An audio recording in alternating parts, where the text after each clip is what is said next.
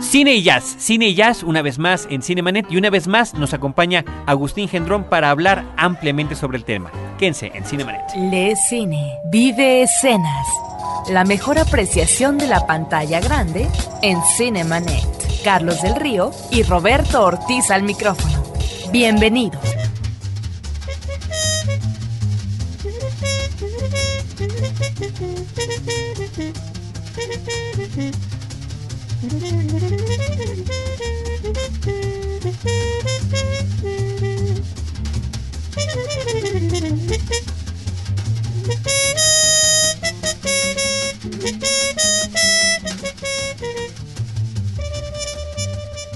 Bienvenidos a un episodio más de Cinemanet. Nuestra página de internet es www.cinemanet.com.mx, el correo electrónico info@cinemanet.com.mx y el buzón de voz para que nos llamen y nos dejen su mensaje desde cualquier parte de la República Mexicana 01800 087 2423. Toda esta información está publicada en nuestra página de internet.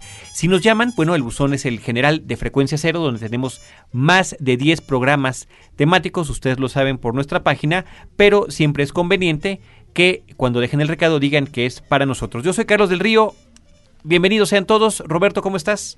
Pues muy bien, Carlos, y más cuando vamos a abordar de un tema que es importante, la música y el cine. La música se incorpora al cine y se establece sobre todo a fines de los 20, cuando podemos tener el sistema de sonido en el celuloide. Y a partir de entonces surge un género musical que es eh, básicamente estadounidense y se conecta entonces la imagen con diferentes tipos de eh, músicas.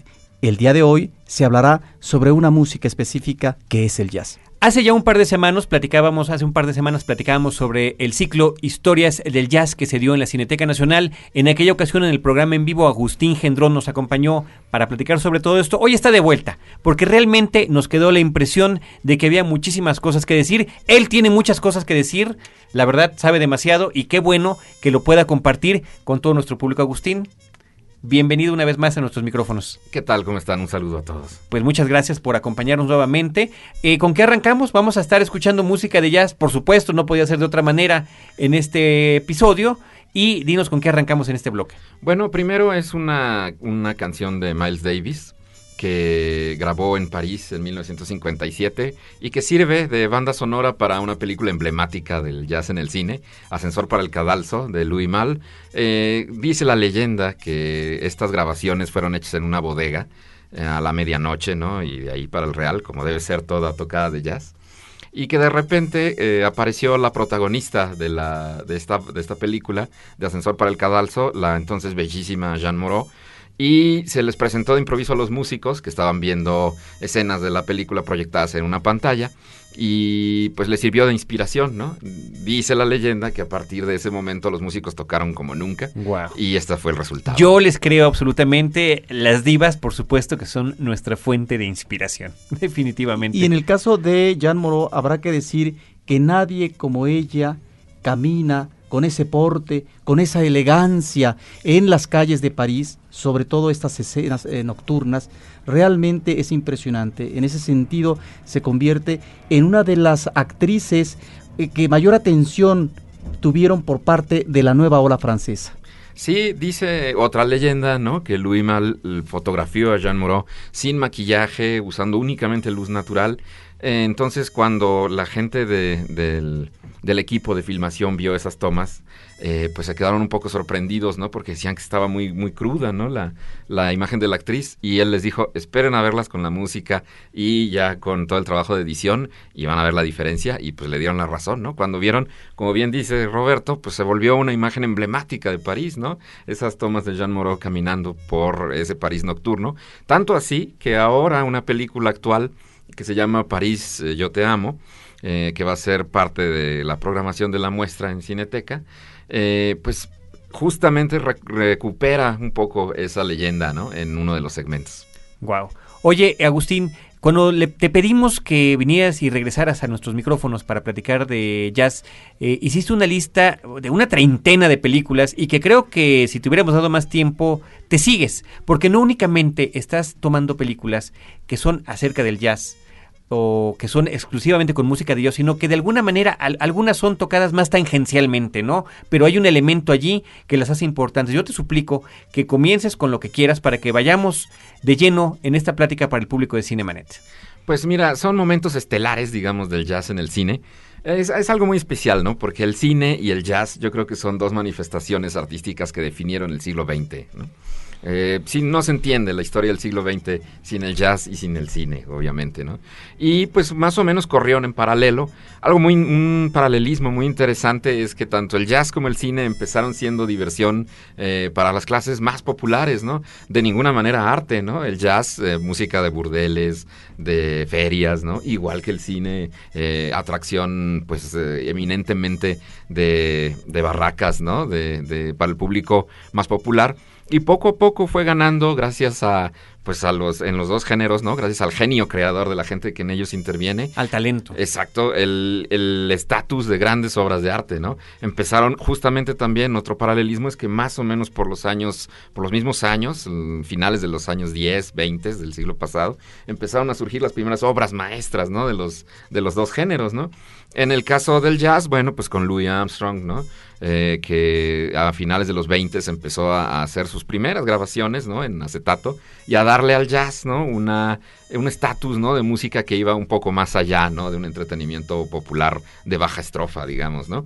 Y bueno, estos 30 momentos estelares del jazz en el cine sería muy extenso, ¿no? Referirnos a todos, pero pues a mí me gustaría empezar eh, con esta película justamente, ¿no? De Louis Mal, Ascensor para el Cadalso, porque creo que, como comentaba yo con Roberto hace unos momentos fuera del aire, eh, creo que lo que hizo Louis Mal en esta película fue darle un respeto a los músicos de jazz, ¿no? En este caso a Miles Davis, sobre todo, que no tenía, ¿no? Ni siquiera en Estados Unidos. Esta película, como ustedes recuerdan, es de 1957. Y en ese momento Miles, a pesar de ser pues uno de los adalides ¿no? del jazz en Estados Unidos, pues sufría los efectos de la discriminación racial, de que no se le tratara igual que a los músicos eh, estelares blancos, que los managers lo quisieran eh, pues de alguna manera transar, ¿no? En fin, todos los avatares, ¿no? Que sufre un músico. Él viaja a París invitado, ¿no? Para dar una gira de conciertos. Allí lo contacta Louis Mal y le pide que haga el soundtrack para su película. Esto, pues de alguna manera era un poco sorprendente también para la época, ¿no? ya que estos maestros, ¿no? De la nueva ola francesa también veían al cine como un todo, y en este caso Louis Mal, pues, eh, ve a la música como algo integral de la película. Eh, Miles lo entiende así, ¿no? También como que su participación va a ser muy importante, no van a ser solo piezas de relleno. Por esto, esto que les mencionábamos al principio, de que él proyecta eh, Louis Mal proyecta sobre una pantalla de esta bodega las escenas clave de la película y deja que los músicos improvisen, ¿no? Sobre lo que están viendo en pantalla. Llega Jean Moreau, ¿no? Como decíamos, le da esta atmósfera mágica y los músicos que tocan con Miles, que son cuatro músicos franceses, eh, pues además de darle un trato completamente igualitario, ¿no? Al músico de color, pues eh, lo, lo impulsan, ¿no? Para que él se eleve improvisando hace una música maravillosa, ¿no? Sobre estas tomas, que después es parte integral de la película, eh, dentro de la estética de la misma película, ¿no? Lo cual, pues, viene a ser algo como un hito, ¿no? Dentro de la historia de, del jazz en el cine, porque es la primera vez que se toma a la música como parte integral de la propuesta estética, no nada más como piezas de relleno o como números musicales que servían, pues, como como de intermedios, ¿no? Entre las escenas. Y esto anticipa mucha de la del uso de la música, señaladamente, por ejemplo, en el caso de Kubrick, ¿no? De la integralidad, ¿no? De la música eh, como una parte esencial, ¿no? De las imágenes también. Y entonces este ascensor para el cadalso, pues viene a ser como la mayoría de edad, ¿no? El jazz llega a la mayoría de edad junto con el cine, ¿no? Y, y produce pues una obra maestra emblemática, ¿no? Que ahora la práctica de grabar la música de las películas está ya hecha industrialmente de esa manera. Está la banda, aunque ya tengan su partitura y no estén, como en el caso que nos estás platicando, no estén improvisando, están haciéndolo sobre las imágenes de la cinta que están musicalizando. Sí, y en este caso pues se ve el respeto, ¿no? También del, director hacia eh, pues el músico, ¿no? Al que le encarga esta partitura. En el caso de Miles Davis, además, pues está este componente, ¿no? De, además de que le salió muy bien, o sea, estaba inspirado el hombre, ¿no? Y, es una gran, eh, un gran soundtrack de, del periodo de, del cool jazz, ¿no? Digamos. Eh, es una, es una gran, gran pieza que se mantiene por sí mismo, ¿no? Este soundtrack de, de Ascensor para el Cadalso. Pues vamos al siguiente momento. Bueno, eh, como segundo momento, hay un documental muy interesante. Desgraciadamente es raro verlo, ¿no? Pero es muy interesante. Eh, se llama Straight No Chaser, eh, igual que la célebre rola de Thelonious Monk. Y está basado, obviamente, en la vida de este pianista. Y esta, esta composición también. alguna vez Thelonious Monk dijo que había que él componía a veces tomando en cuenta como imágenes que le venían a la cabeza. Digo, pues nada más cinematográfico, ¿no? Entonces, este, pues esta pieza pues también seguramente evocará algunas imágenes en todos nuestros escuchas. Eh, bueno, otro eh, momento esencial, ¿no? Digo, de la fusión entre el jazz y el cine se da cuando en alguna en alguna ocasión otro director francés, ¿no? en este caso Bertrand Tavernier, decide hacer una película sobre la vida. En, realidad, él dice que la, el director Tavernier dice que Round Midnight, se llama alrededor de la medianoche esta película, de 1986. Él dice que está basada en la vida de un pianista, Bud Powell, que viajó a París en alguna ocasión y pues eh, tuvo algunos problemas mentales y no volvió a tocar, ¿no? Tuvo una vida azarosa, ¿no? Eh, aquí el gran acierto de la película es haber eh, tenido como protagonista al saxofonista Dexter Gordon. Que este hombre no es actor, es un músico, es un saxofonista veterano, ¿no? Ya, que de repente se interpreta a sí mismo, ¿no? Más que a Bob Powell, es su propia vida, ¿no? Con todos los avatares de, de pues una existencia desgarrada, errante, ¿no? Todos los, como decíamos, los clichés, digamos, del mito cortasariano, del jazzista torturado. Y digo cortasariano por la referencia que hace a Charlie Parker en el cuento El Perseguidor. Y en general de las biografías de los artistas. Exacto, sí. En el cine. En el cine, sí. Eh, pues este, esta eh, leyenda, ¿no? Del jazzista eh, torturado, intenso, que no sabe cómo lidiar con sus demonios, que lo rebasa su propia genialidad, digamos, ¿no? Musical. Pues Dexter Gordon tiene una vida más o menos parecida, ¿no? Eh, fue, pues, fue alcohólico muchos años, ¿no? Después se rehabilitó. En fin, eh, la película muestra esta de alrededor de la medianoche a este músico yéndose de Estados Unidos justo más o menos curiosamente por la época en que Miles Davis estaría tocando eh, para Louis Mal a finales de los 50 viaja a París para justamente se le revalora, ¿no? digamos en la capital francesa como un músico de vanguardia Llega allá también para escapar al tedio existencial y a sus propios demonios en Estados Unidos. Y allá empieza a tocar en clubes, ¿no? Donde se le aprecia mucho, pero pues sus propias debilidades y sus adicciones lo van desintegrando, ¿no?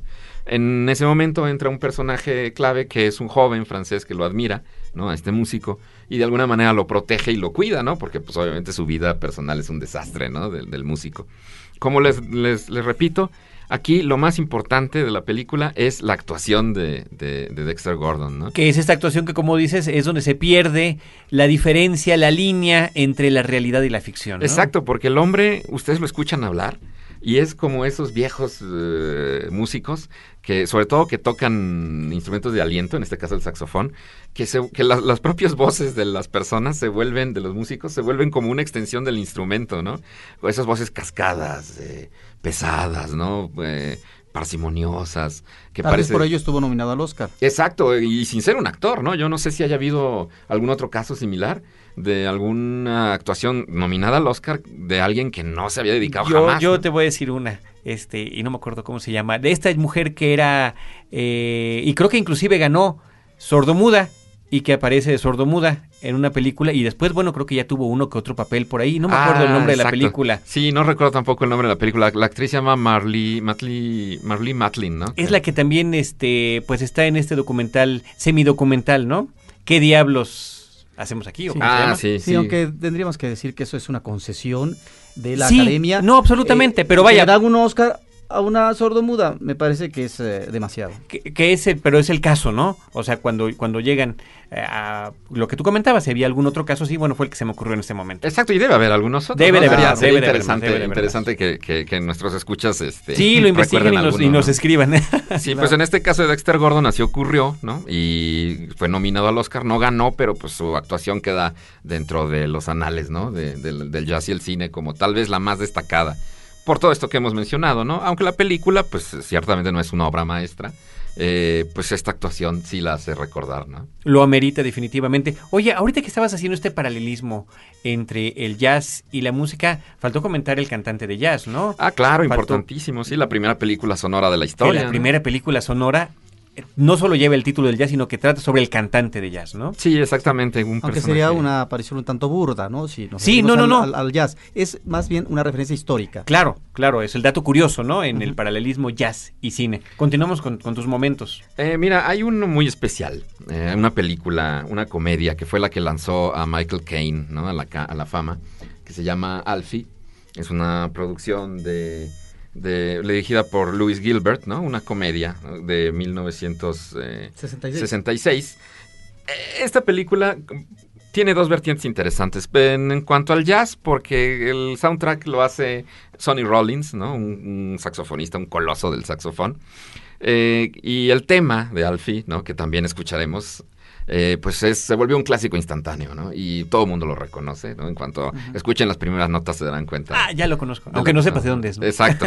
bueno, pues es de esta película en la que Michael Caine es un crápula seductor, ¿no? Que tiene una vida pues un poco vacua, ¿no? Y se pone a reflexionar eh, viendo hacia la cámara, ¿no? Sobre, sobre este tipo de películas. Yo creo que, sobre este tipo de vida, perdón. Pero yo creo que esta película, además del, de Sonny Rollins, ¿no? Otro gran, gran jazzista, eh, es como la génesis o algo que impulsó mucho esta idea del jazzista o del jazz o de la música o del oyente incluso de jazz como una especie de Mauricio Garcés, ¿no?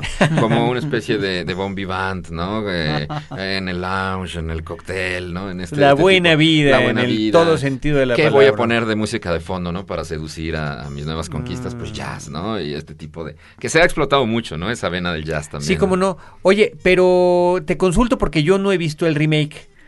¿Se retoma el aspecto del musical? No, en el, en el remake no. Desgraciadamente se pierde, ¿no? Y bueno, tal vez un triste signo de los tiempos. Ahora es Jude Law, ¿no? Me Es Jude el- Law, efectivamente, el, que aparece en el papel que que, alguna pues, vez es, tuvo. Es un actor solvente. Michael Caine, y claro. seguramente lo hace muy bien, ¿no? Eh, les gustará mucho, sobre todo al público femenino. Pero es otra cosa. Pero sí, este, como que se pierde un poco, ¿no? Esa, ese, ese sabor de vida, ¿no? Que, que, que, que va incluido dentro del, del jazz, ¿no? A manera de anécdota, eh, Ujú. platicaba un día con Eric Montenegro, ¿no? El, eh, locutor de, de Horizonte. De Horizonte, sí, por supuesto. Eh, y él me, yo le preguntaba alguna vez por qué había querido ser locutor y por qué jazz, ¿no? Pues siendo un hombre joven, ¿no? Pues es, es, a veces un poco peculiar, ¿no? Que, que tuviera una afición tan, tan, tan marcada, ¿no? Hacia este tipo de música. Y él me decía que era porque tenía un tío, ¿no? Que era Alfie, haz de cuenta. ¿no? Era, era este, este tipo de personaje, estilo ¿Y era su héroe? Y era su héroe, pues porque ahora sí que iba, como dice la canción, iba a los bares y se las ligaba a pares, ¿no? Entonces, este, él lo veía, ¿no? Y estaba fascinado y oía jazz. Entonces, pues de alguna manera yo creo que ¿Y relacionó. le funciona? Sí, sí, sí, sí. Hay que preguntarle. No, pronto ya tiene oficio y como locutor. De ahí podemos ligar a otro momento, ¿no? Brevemente, esta película de Clint Eastwood, ¿no? Su de- debut como director, Play Misty for Me, Obsesión Mortal, se llama en castellano, que es justamente la historia de un locutor de una estación de jazz eh, que tiene una oyente que está obsesionada con él, ¿no? Le llama todos los días y después deviene en un thriller la película. La famosa Fan from Hell, ¿no? Ajá, sí, sí, sí, exactamente. Pues todos estos locutores de, de- de la estación de Ajá. Horizonte, yo les he ido a preguntar, ¿no? Si, si han tenido admiradoras de ese tipo. Y todos me han dicho que sí. Unos más, otros menos, unos más locos, otros más locas. um, Llegan, no tanto como el personaje de la película de Eastwood, pero sí que llegan a hablarles. Oye, entonces estamos en la estación correcta, Roberto. Eh, pues, pero imagínate que de repente haya personajes obsesivos por ahí. Ay, qué bueno, hay que tener cuidado. Ustedes no han recibido ese tipo de llamadas. Fíjate que días? todavía no, está- la seguimos esperando. Ah, bueno, pues... eh, y por eso el buzón de voz es el 01800 087 2423.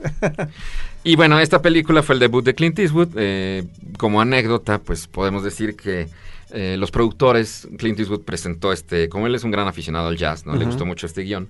Y llegó a presentárselo a los productores, pero con la inquietud de que él quería dirigirlo. Los productores le dijeron que estaba bien, pero con dos condiciones. Una, que no se pasara del presupuesto asignado ni de las eh, fechas que tenía asignadas. Y dos, que no cobrara como actor, ¿no? que protagonizara la película, pero que no cobrara como actor, obviamente, pues era más elevado, sino como director. Entonces le dieron un sueldo pues eh, mediano, ¿no? De director de destajo. eh, hizo la película, eh, logró terminarla a tiempo. Dice las anécdotas que incluso dos semanas antes, ¿no? Le sobraba todavía unos cuantos dólares, los cuales fue a entregar religiosamente al, al productor, cosa que le agradó mucho. Vieron la película, fue un éxito. Y de ahí pues surgió la carrera de Clint Eastwood como director. ¿No? Que ahora pues es Sí, una de que- las grandes figuras del supuesto. cine norteamericano. ¿no? Pero Por también hay una película importante de él que tiene que ver con una biografía. Exacto, otro gran momento del jazz en el cine, Birth, ¿no? En este caso, eh, la biografía de Charlie Parker, que viene a ser pues así- algo así como la segunda, después yo creo de la de Round Midnight, es así como la segunda más lograda de, de una biopic, ¿no? De un músico de jazz. En este caso, bueno, Charlie Parker pues es una figura cinematográfica por excelencia, bueno, literaria, eh, como lo que ustedes quieran, ¿no? Es el mito del jazzista, ¿no? Eh, inmortalizado también por Cortázar, como decíamos en este relato del, del perseguidor, un hombre que que pues un genio, ¿no? Que tal vez incluso ni él mismo sabía, ¿no? Lo que estaba haciendo con la música, pero que revolucionó. Toda la música del siglo XX y del jazz, obviamente. Y que en esta ocasión, en la película de Clint Eastwood, está muy bien interpretado, creo, por Forrest Whitaker. Eh, y que de alguna manera así comunica, ¿no? Esta... eh, Charlie Parker era un hombre que estaba como perdido en este mundo, ¿no? Como que no encontraba un lugar, eh, realmente no entendía muchas cosas. Era un- así como era genial para la música, pues era un poco disfuncional, digamos, ¿no? Para todos los demás aspectos de la vida cotidiana. Y Forrest Whitaker interpreta muy bien este, este aspecto de, de Birth, ¿no? Que, por cierto, me informaron alguna vez que Birth, eh, el apodo de, de Charlie Parker, pájaro, no es porque volara o porque eh, tuviera este alas musicales o no sé, alguna cursilería por el estilo, ¿no? No, era porque le gustaba mucho el pollo frito. Ah, Entonces, este, fíjate, ya estaba uno pensando alguna otra cosa. ¿Quién sabe qué estaba pensando el auditorio? Exacto, no, era, era simplemente por eso, ¿no? Y pues ahí le, le- le han puesto ese, ese apodo, ¿no? Y bueno, en esta película hay una escena que a mí me gusta mucho, que es este, Charlie Parker va a visitar, se entera que vive Igor Stravinsky, el compositor ruso, vive también en, el exilio, digamos, ¿no? De alguna forma en Los Ángeles, y lo va a visitar. Y se queda parado en la, en la puerta de su casa y no se atreve, ¿no? A, tocarle, ¿no? A, a abrirle. Eh, yo creo que esto es una especie de homenaje. Digo, tenemos allá dos colosos de la música del siglo XX. Y de alguna manera es como, como un, un- un pequeño homenaje, ¿no? De, de, de Birth y de Eastwood, ¿no? Hacia una de las fuentes musicales también del jazz, ¿no? Claro. Que, que, pues no ha sido muy explorado, pero que de alguna manera sí hay una, una reciprocidad, ¿no? Igor Stravinsky escribió incluso un concierto que no es muy conocido, pero que se llama Ebony Concierto, el concierto ébano, que lo escribió para Woody Herman, para el clarinete, justamente, ¿no? Inspirado en el jazz. ¿No? Y pues yo creo que hay ciertas venas, ¿no? Hay vasos comunicantes que no se han explorado mucho, pero que son muy interesantes, como en este caso. Y que quedaron a, un- a solo una puerta de distancia. Esos, esos dos talentos. Estamos platicando con Agustín Gendrón. El jazz y el cine están en Cinemanet. Vamos a una pausa. Será breve. ¿Qué estamos escuchando en lo que nos estamos despidiendo, Agustín? Bueno, ahora este, tenemos justamente el tema de Alfie, ¿no? de Sonny Rollins, de esta película que pues dio origen. Tal vez si no hubiera habido Alfie, no hubiera habido Mauricio Garcés. Muy bien. Continuamos.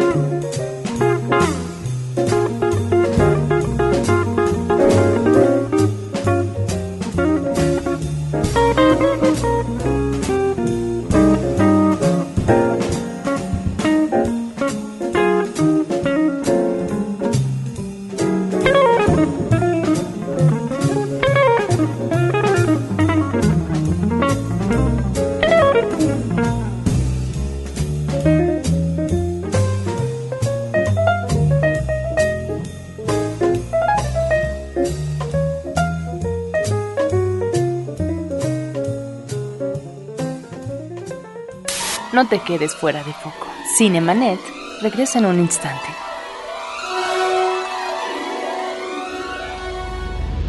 Frecuencia Cero lleva hasta tus oídos el fútbol americano profesional. Prepárate para disfrutar todos los jueves la emoción de las tacleadas desde la línea de golpeo. A partir del 5 de octubre por Frecuencia Cero, Digital Entertainment Network. Del flashback. Estamos de regreso.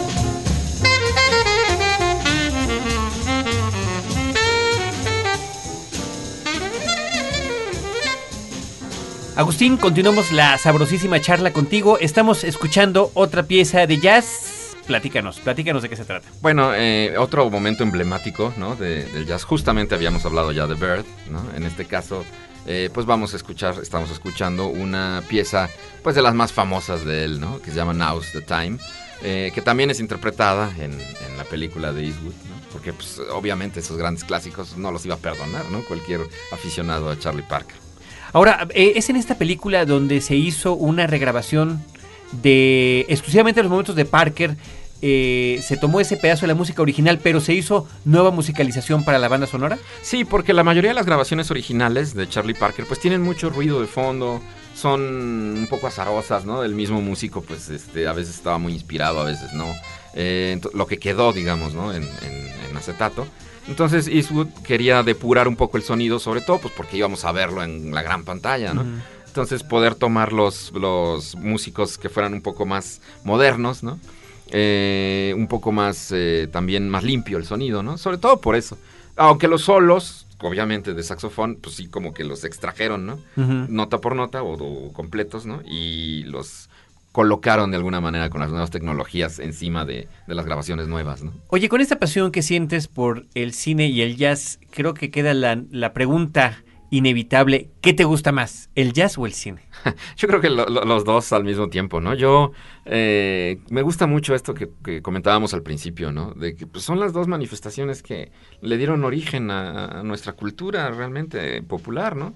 El, cinema, el, el cine, pues obviamente es el mayor fabricante de referentes culturales de, de nuestros tiempos, ¿no? La educación sentimental de casi todo el mundo. Y es la base de la cultura audiovisual. Exacto. Y el jazz, bueno, pues también es este, eh, aunque muchas personas no lo consideren así, pero yo creo que es la nueva música clásica, ¿no? Este, de alguna manera, eh, pues son mucho más conocidas estas figuras que la gente que hace música de concierto, desgraciadamente, ¿no? En alguna, en alguna medida, pero sobre todo en cuanto a las matrices musicales, ¿no? Encontramos en producciones nuevas, ¿no? Encontramos eh, que abrevan, ¿no? De, de- de esa música y que, bueno, sigue habiendo todas nuevas eh, camadas, ¿no? De músicos de jazz que, pues, incorporan nuevos ritmos, ¿no? En este caso, Miles Davis, por ejemplo, fue muy emblemático. Él cambió cinco, seis o siete veces de estilo conforme iba pasando el tiempo.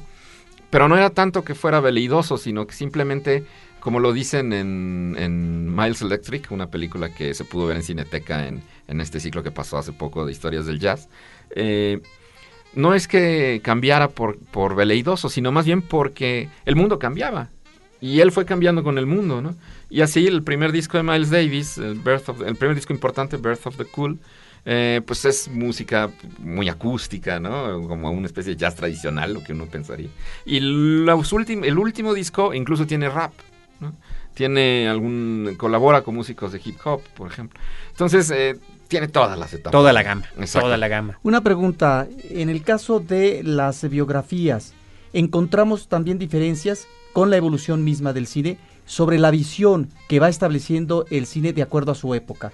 Tenemos en los años 40 una película sobre Cole Porter interpretada por Cary Grant, una biografía, diríamos, correcta, idealizada, mítica, pero después tenemos una producción de mil, del 2004, ¿sí? Con eh, Kevin Klein, en donde nos remite a su biografía personal. ¿Qué nos puede decir de Eh, esto? Es una suerte de desmitificación. Y no solamente eso, sino que además toman fragmentos de la película y hacen esa referencia, ¿no? Claro. Sí, pues imagínense, Cary Grant, este, pues sería lo más eh, eh, alejado al mito del, del jazzista torturado, ¿no? Y digo, no, no porque Cole Porter fuera un hombre torturado, ¿no? En, en sí, sino porque pues, era un hombre real, un hombre de carne y hueso. Y Cary Grant, pues no, no, no me lo imagino ni siquiera yendo al baño o cosas así. Y es muy interesante ese caso que mencionas, ¿no? Porque son dos películas que marcan eh, pues una manera distinta de hacer cine, ¿no? O sea, a partir de ahí se puede tomar como una tesis para ver el desarrollo de, de la cinematografía, ¿no? Esta Night and Day, ¿no? Noche y día, la de la de la de Cary Grant, eh, pues sí, era algo muy aséptico, ¿no? Un héroe era Cole Porter, ¿no? Este sus composiciones finas, eh, con letras bien armadas, ¿no? Con arreglos impecables, pues se trasladaban a la figura del, del- del mismo músico, ¿no? Y en la segunda, con Kevin Klein, pues sí, ya es un hombre carne y hueso, con contradicciones, con una vida sexual eh, heterodoxa, con una vida afectiva pues, que es un verdadero... eh, pues, peor que una improvisación de jazz mal hecha, ¿no? Y se nota que hay un esfuerzo de desmitificación y que esto, lo que, lo que es importante es que se nota cómo la vida del compositor eh, de alguna manera también influyó en su música. Esto, pues, a, a pesar de ser una verdad de perogrullo. Claro. este, Exactamente. Digo, si te presentan la vida de un músico que parece que el máximo conflicto era escoger la corbata que se iba a poner para ir al cóctel, Ajá. pues cómo podía escribir las piezas que, que- que escribió, ¿no? Y en este y en el segundo caso se nota que bueno hay un hombre complejo, sensible, eh, contradictorio, ¿no? que Y, y una narrativa además muy particular de la película, ¿no? y además una selección musical muy Sí. muy adecuada porque las grandes piezas de Cole Porter están interpretadas por figuras de la música actual. Mm, Lo sí. cual le dio una particularidad eh, muy especial a la película, la volvió bastante popular entre un sector del público más joven. ¿No? Y aún ahora, ¿no? Me han preguntado muchas veces por esa película, ¿no? Si no se va a volver a exhibir, que por dónde anda. Se nota que tuvo un cierto impacto. ¿no? Porque además es muy eh, efectiva la narración, como dice Carlos, cómo van apareciendo a partir de una apuesta teatral, van a, musical, los diferentes personajes importantes de su vida. Exacto. ¿sí? The Lovely, Sí. interesantísima. The Lovely es muy buena, ¿no? Si tiene oportunidad de verla. Eh, otra superproducción, eh, Ray, ¿no? De, de Taylor Hackford, ¿no? Sobre la vida de Ray Charles. También, este, aquí lo que vale la pena, otra vez, ¿no? Parece una constante, es la actuación, ¿no? De Jamie Foxx como Ray Charles. Eh, en este que, que nos parecería increíble, ¿no? No nos lo imaginaríamos cuando lo veíamos haciendo programuchas de televisión. Sí, exacto. Y bueno, tan, tan se preparó que Taylor Hackford se tardó mucho, ¿no? En levantar este proyecto. Cuando empezó a hacerlo, Ray Charles todavía vivía y daba sí, conciertos. Sí, sí, sí. E incluso le fue a preguntar el director, ¿no? A- Al mismísimo Ray Charles si le daba su venia, digamos, para el proyecto. Y si le podía facilitar algún pietaje de conciertos, ¿no? O de grabaciones que, de conciertos que él consideraba que eran buenos. Y Ray Charles le dijo que sí, con una condición, que le presentara al actor que lo iba a interpretar. Y que tocara. Y que tocara ahí eh, enfrente de él. eh, enfrente de él. Lo sometió a un examen, digamos, ¿no? Muy riguroso. Lo pasó. Jamie Foxx se ve que se Ajá. preparó a conciencia. Eh, dicen que que Taylor Hackford narra, muy emocionado, ¿no? El director de la película de Ray, que cuando terminó Jamie Foxx de tocar, Ray Charles se levantó, ¿no? Y se abrazó a sí mismo, ¿no? Con este, estos gestos peculiares que tenía, ¿no? Que, que- que emula muy bien Sí, sí. Jamie Foxx, ¿no? eh, Exacto. Se, le- se levanta, ¿no? Así con esa gran sonrisa, ¿no? Y, y se abraza y se balancea y dice, he's the man, he's the man, ¿no? Le dijo, él, él- él- él es el bueno. Y de alguna manera el momento queda registrado en el soundtrack de la película, donde está una muy emotiva fotografía en la que están juntos Ray Charles y Jamie Foxx. ¿no? Exacto. Y bueno, pues eh, obviamente más que merecido el Oscar que se llevó Jamie Foxx. Y eh, pues eh, esta película pues contó con la venia de, de- de Ray Charles, ¿no? Ahora, en el caso de esta película eh, surge una interrogante, el dilema sobre qué es lo que resulta más interesante para un espectador o los espectadores a propósito de las voces de los músicos, tratándose de cantantes. Porque no siempre eh, son las voces originales, sino son otras voces. y esto eh, repercute de una manera específica para los espectadores. Yo entiendo que muchas veces no se pueda encontrar o registrar la voz original porque hay problemas de derechos o los altos costos, etcétera. ¿Qué opinas sobre esto? Porque tenemos eh, últimamente películas que no necesariamente nos están remitiendo a las voces originales. Creo que en el caso de, esta película, de, Ray Charles, eh, sí estuvo bien, ¿no? Que, que, lo interpretara Jamie Foxx, porque el mismo Ray Charles les dijo que su voz ya en el final de su vida, pues no, no era la misma, ¿no? Que, que anteriormente, y pues que sí necesitaba, ¿no? De alguna manera, o un tratamiento especial, como en el caso de la película de Bird, o que se utilizaran grabaciones antiguas, pero eso se iba a notar, ¿no? O sea, dice el público avesado se iba a dar cuenta que el actor no está realmente cantando y no está realmente tocando, ¿no? El, el piano. Entonces, en este caso, pues sí, creo que era necesario. En el caso de otras películas, como bien dices, creo que sí ha sido excesivo y creo que pues sí es un poco chocante, ¿no? Incluso. Y bueno, eh, pues así como para recapitular, eh, hay también algunas eh, documentales, ¿no? Sobre, sobre vidas de jazzistas que son muy interesantes, ¿no? Ahora que el género documental ha tenido tanta fuerza. En la cinematografía mundial. este Straight No Chaser, ¿no? De, sobre la vida de Thelonious Monk es muy bueno. Hay un documental sobre la vida de Miles Davis, ¿no? Que se llama The Miles Davis Story, que también vale mucho la pena. Y hay un documental sobre Charlie Mingus que se llama eh, Life of the Underdog. Si lo pueden encontrar por ahí o lo ven, de veras, eh, no se lo pierdan. Porque nos dan ahora sí que un, una perspectiva real, ¿no? De la vida de los, de los jazzistas. Y eh, con estas renovaciones que ha tenido el género documental, pues creo que son películas que valen mucho la pena también. Hay eh, ocasiones en que el cine crea atmósferas inquietantes a través de la música. Yo diría una cinta como Punto Muerto, Cul de Sac de Polanski, así sucede, ¿no? Sí, creo que ahí hay, hay también esa dimensión, ¿no? del jazz eh, inquietante, como dices bien, ¿no? En este caso, este Christoph Comeda, ¿no? Que es el músico que hizo esta película, eh, la música de esta película, logró justamente esa esa... Es perturbadora la atmósfera. Que Exacto. Este músico desgraciadamente murió muy joven en un accidente automovilístico, ¿no? Y no pudo ya eh, pues desarrollar todo su talento. Es un, jazzista polaco, ¿no? Y pues un heredero, digamos, de esa tradición también, ¿no? De, los jazzistas que, norteamericanos que fueron a Europa y dejaron una escuela, ¿no? Eh, Agustín, quizá alguna pregunta para que terminemos de cerrar esto. ¿Hay, ¿Hay directores de cine el caso particular de Woody Allen que recurre constantemente a lo largo de toda su carrera a la música de jazz. Y eh, cómo una persona como tú que aprecia el jazz y el cine de esta manera pudiera decidir sobre la película más representativa de Woody Allen en relación con la música. Pues obviamente, pues tratándose del jazz, pues sería el gran amante, ¿no? Sweet and Lowdown, la que protagoniza Sean Penn, ¿no? Haciendo un trasunto, digamos, de Django Reinhardt, ¿no? Este guitarrista gitano, ¿no? Que, que pues era un... que incluso hay un gag, ¿no? Repetido a lo largo de esa película, ¿no? Que este guitarrista dice que el día que se encuentre con Django Reinhardt se va a desmayar. Y este, es un gag, ¿no? No se los cuento para que lo puedan ver. Pero pues obviamente eh, se nota la simpatía ¿no? de Woody Allen por, por el género. El personaje de Sean Penn pues, es un, rufián adorable, ¿no? que pues de alguna manera salva todas las situaciones gracias a su maestría en la guitarra. Y pues se nota la simpatía de Woody Allen por el jazz de esta época, sobre todo, ¿no? De los 20 y los 30. Eh, de días de radio, ¿no? De este tipo de... Días de radio. De este tipo de, películas, ¿no? De esa nostalgia. Se nota como una simpatía y una calidez muy especial. Esa, esa película yo creo que sería la más representativa. El gran amante. Ajá. Sweet and Y después, ¿cuál meterías días de radio? ¿Qué dirías de Manhattan? Sí, todas este, tienen algo, ¿eh? Sí, todas, todas, lo tienen. Todas tienen algo, este, La Rosa Púrpura del Cairo, este, en fin, todo, eh, Bueno, y todos dicen que te amo. Exacto. La, la más musical de sus, de sus películas, ¿no? Sí, bueno, pues es muy conocida la anécdota de Woody Allen, ¿no? De, de que no fue a recoger un, Oscar porque estaba tocando el clarinete en un club de Nueva York, como lo hacía hacía muchísimos años. Todos los lunes. Sí, no se perdía, ¿no? Esa, esa sana. Eh, pues, eh, Ese ritual musical. Exacto.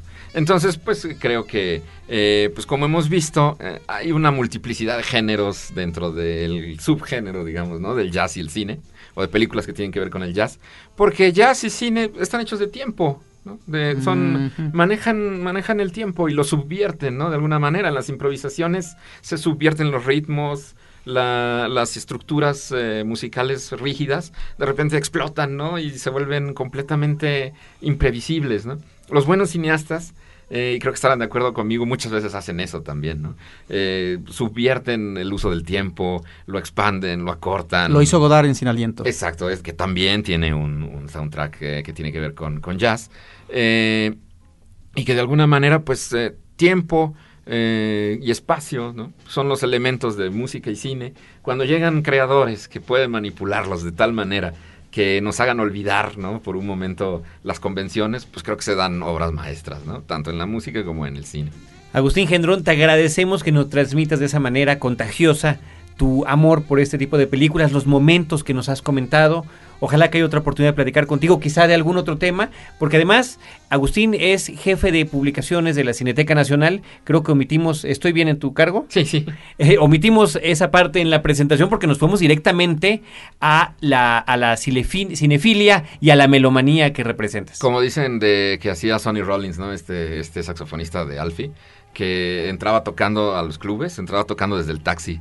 Para, ir, para ir calentando, entonces entraba directo. Bueno, perdón, perdón por no ser tan Qué diplomáticos. mejor, qué mejor analogía que tú mismo además ahí las has descubierto. Agustín Gendrón, muchísimas gracias a todo el público que nos sigue a través de este podcast, a los que nos escuchan a través de Horizonte 107.9 todos los jueves a las 10 de la noche. Eh, les eh, queremos decir antes de antes de que, te- de que nos vayamos, ¿qué estamos, ¿con qué nos estamos despidiendo musicalmente? Ah, bueno, pues este tenemos otra otra este otra selección, en este caso de Kansas City, ¿no? Esta película de Robert Altman, que pues es una gran, gran recreación. De esas tampoco pudimos platicar, las recreaciones, ¿no? Eh, sobre todo dos, Cotton Club de Coppola y esta de Altman. Bueno, Kansas Cotton Club la platicamos en el programa pasado, la Exacto. gente lo puede consultar, es el episodio intitulado Historias del Jazz. Y este de Kansas, si quieres decir unas cositas para concluir. Es una película de Robert Altman que es muy interesante, no tanto por la narrativa de la película, que es bastante flojona, la anécdota, pero sí la recreación de la música y sobre todo porque toma todo un elenco de músicos actuales, de jazzistas, eh, de figurones, del- Contemporáneos. Del, jazz contemporáneo, y los ensambla en una banda como la que tocaba en Kansas City en los 30s y 40s, ¿no? Y los hace tocar con un estilo, pues, de, de esa, de esa época. Y, pues, bueno, hay unas improvisaciones maravillosas ahí, ¿no? Hay un duelo de saxofones extraordinario, ¿no? Entre, entre dos figuras actuales y que, eh, pues, de alguna manera quedaron registrados en, en el soundtrack, ¿no? Que es realmente lo que vale más de la película, aunque la recreación histórica, pues, también es muy, muy valiosa, ¿no? Como pueden ustedes ver, la plática con Agustín nunca termina. Muchísimas gracias a todos. Roberto Ortiz, Carlos del Río, nos despedimos. Nos escuchamos dos veces a la semana a través de este podcast Cinemanet de Frecuencia Cero. Gracias.